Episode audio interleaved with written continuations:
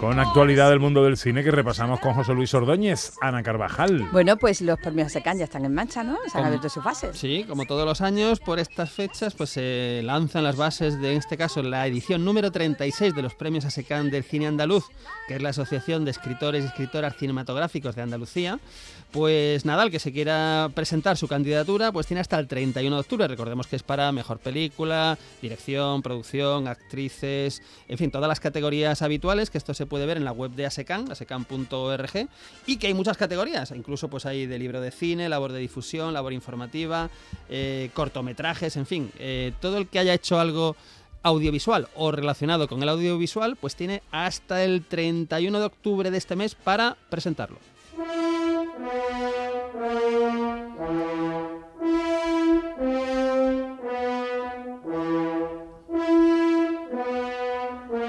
Pues nueva denuncia tenemos en el ámbito. Claro, del- ahora uno se explica muchas cosas, porque os acordáis de Julia Ormond en los 90. Sí. Vale, y os acordáis como que desapareció, ¿no? Porque Sí. hizo El primer caballero con Richard Gere y Sean Connery, hizo eh, Sabrina, Sabrina. con Harrison Ford, hizo alguna otra, también muy tal, pero de repente desaparece. ¿Y qué pasa?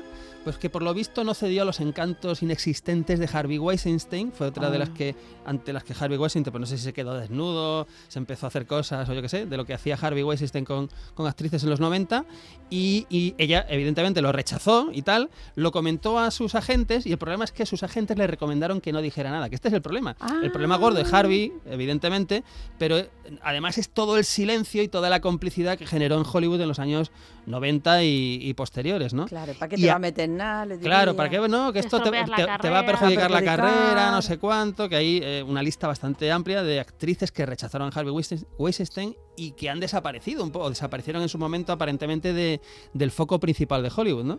Pues nada, aquí está la explicación y por eso Julia Ormond ahora pues ha, ha, pues, una denuncia más. Recordemos que Harvey Weinstein está en la cárcel, que uf, le queda bastante, no creo que salga.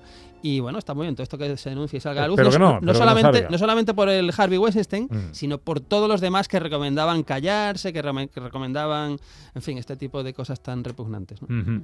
Eh, Julia Ormond recuerdo El primer caballero. El primer caballero, claro, sí, sí. Eh, eh, eso fuera en mitad de los 90, yo creo. Y una película pues, muy comercial, muy entretenida. Y lo último que yo recuerdo haberla visto, por ejemplo, es en la serie Mad Men, que tenía un papel cortito, pero que ahí estaba, ahí estaba.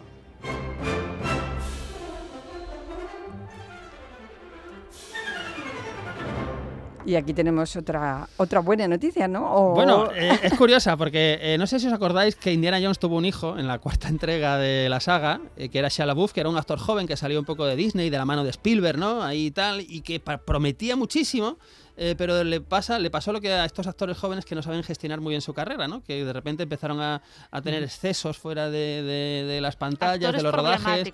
Empezó a ser problemático, ¿no?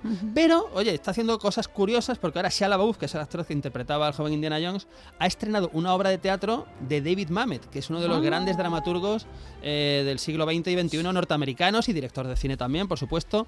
Yo supongo que Pepe de Rosa recuerda una película que era El último golpe con Jim Hackman, una película del año 2000, 2001, Sí, señor. que era maravillosa y es uno de los últimos grandes protagonistas de, de Jim Hackman. Pues esa peli era escrita y dirigida por, por David Mamet. Pues bueno, ha estrenado una obra que se llama Henry Johnson, se ha estrenado en California y qué afortunados todos los que están en California para ir a ver esta obra de teatro. ¿no? Qué bueno. Vamos con los estrenos. Que, Hombre, esa- el último golpe estaba también Danny DeVito, Estaba ¿no? Danny DeVito, Esa que era maravilloso, Eh, y sí. bueno, Muy bien, muy Sam bien. Rockwell, que era una de sus primeras pelis, eh, una película que es una Una delicia. sí, Película chula. Bueno, el repaso a la cartelera lo haces con una película de la que he escuchado mm, que es un pestiño. Bueno, a ver, eh, vamos a hablar de una película que se llama El exorcista creyente.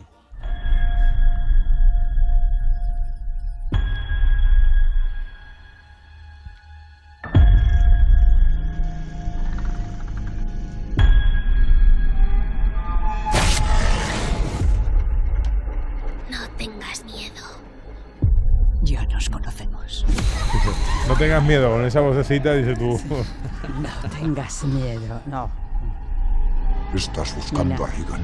¡Estás buscando a Reagan! Se refiere a la niña, no al ¡Orden presidente de! Estados Unidos en los años 80.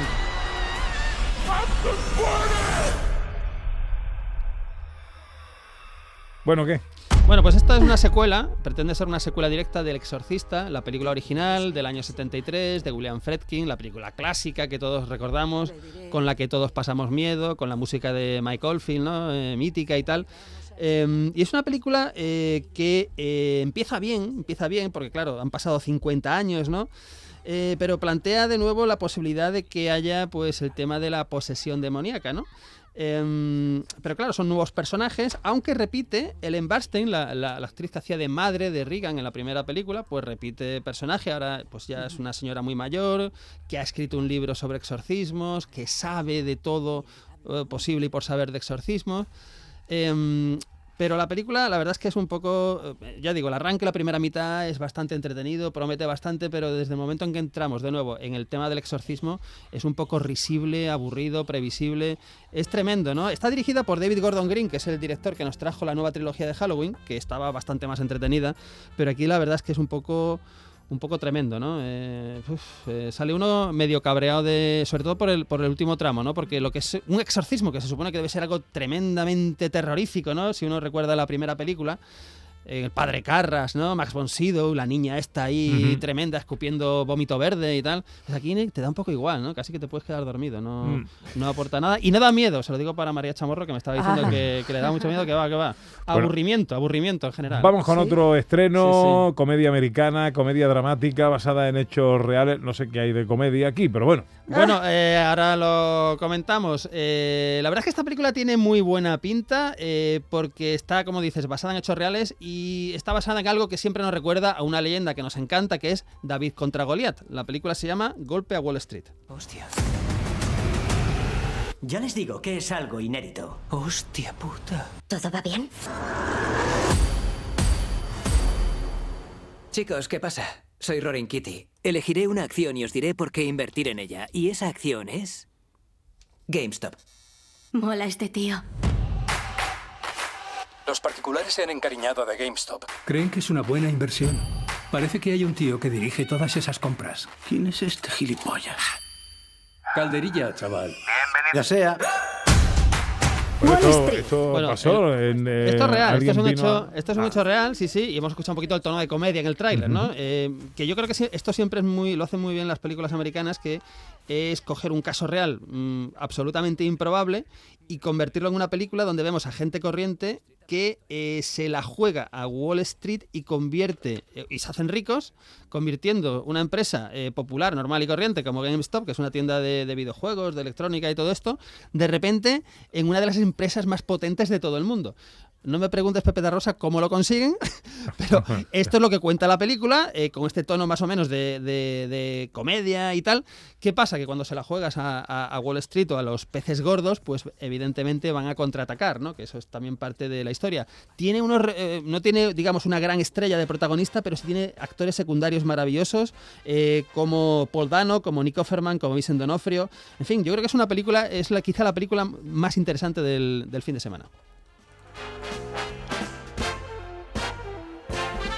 Y para cerrar el capítulo de los estrenos, nos traes una de animación española. Sí, hay que hablar de ella porque es una película de Fernando Trueba y Javier Mariscal. Fernando Trueba, recordemos que es uno de los directores españoles que tiene un Oscar de la Academia de Hollywood, eh, a mejor película extranjera que ganó por Belle Époque. Y aquí la película que nos trae es una película de animación que se llama Dispararon al pianista.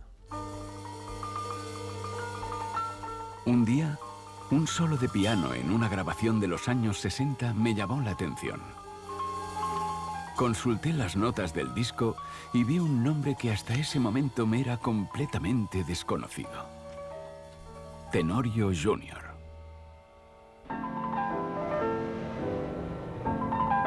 ¿Quién es este pianista? Tenorio fue uno de los máximos exponentes del samba jazz durante los años de la bossa nova.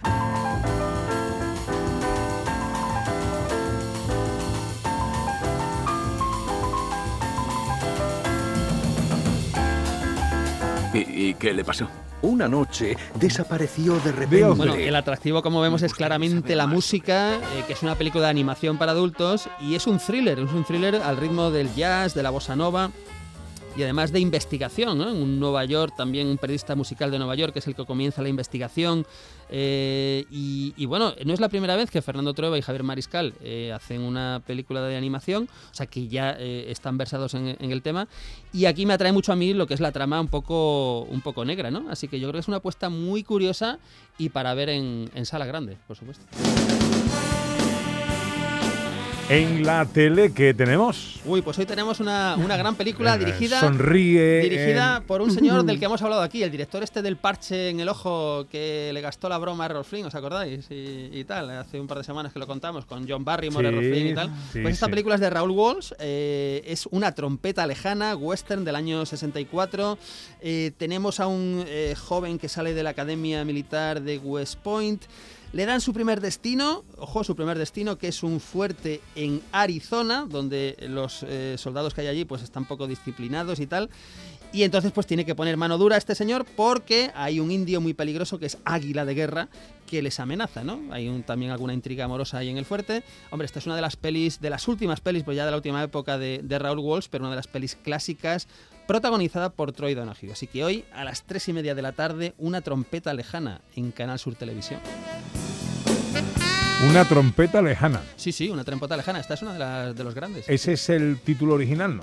Eh, yo creo que no, diría que no. No, no recuerdo ahora, no tengo a mano el, el título original, pero diría que no, diría que es un... Ujú. Porque es de la, de la época de la última bala, el último torpedo, en fin, que había cosas así... Me manda. Cristina Leiva, nuestra querida Leiva, un, eh, una recomendación. Esto tiene buena pinta, le gustará a José Luis. A ver. Se llama Napoleón, una mirada a los orígenes, es como un drama histórico, una película, vamos. Y una mirada a los orígenes del comandante militar y su rápido y despiadado ascenso a emperador, que sí que sí, pero aquí en Bailén. Pero se refiere a la, calentito. a la nueva de Ridley Scott, supongo, ¿no? Eh, Cristina. ¿Se Eh, yes. a la, a la Rid- nueva de Ridley Scott? Sí, sí, hombre. Esa es una de las películas que creo que viene en noviembre. creo que Joaquín se Fénix estrena ¿no? Joaquín Correcto. Fénix. Sí, sí, Joaquín Fénix hace de, de Napoleón. Hombre, esa es una de las películas. Oye, pues estoy viendo que el título original es el mismo, Una trompeta lejana. Una trompeta lejana. Bueno, bueno. Debe ser de las pocas Está películas bien. que se tradujeron igual en los 60. Enseguida llegan los eh, El Jardín de David Jiménez. Gente de Andalucía con Pepe da Rosa.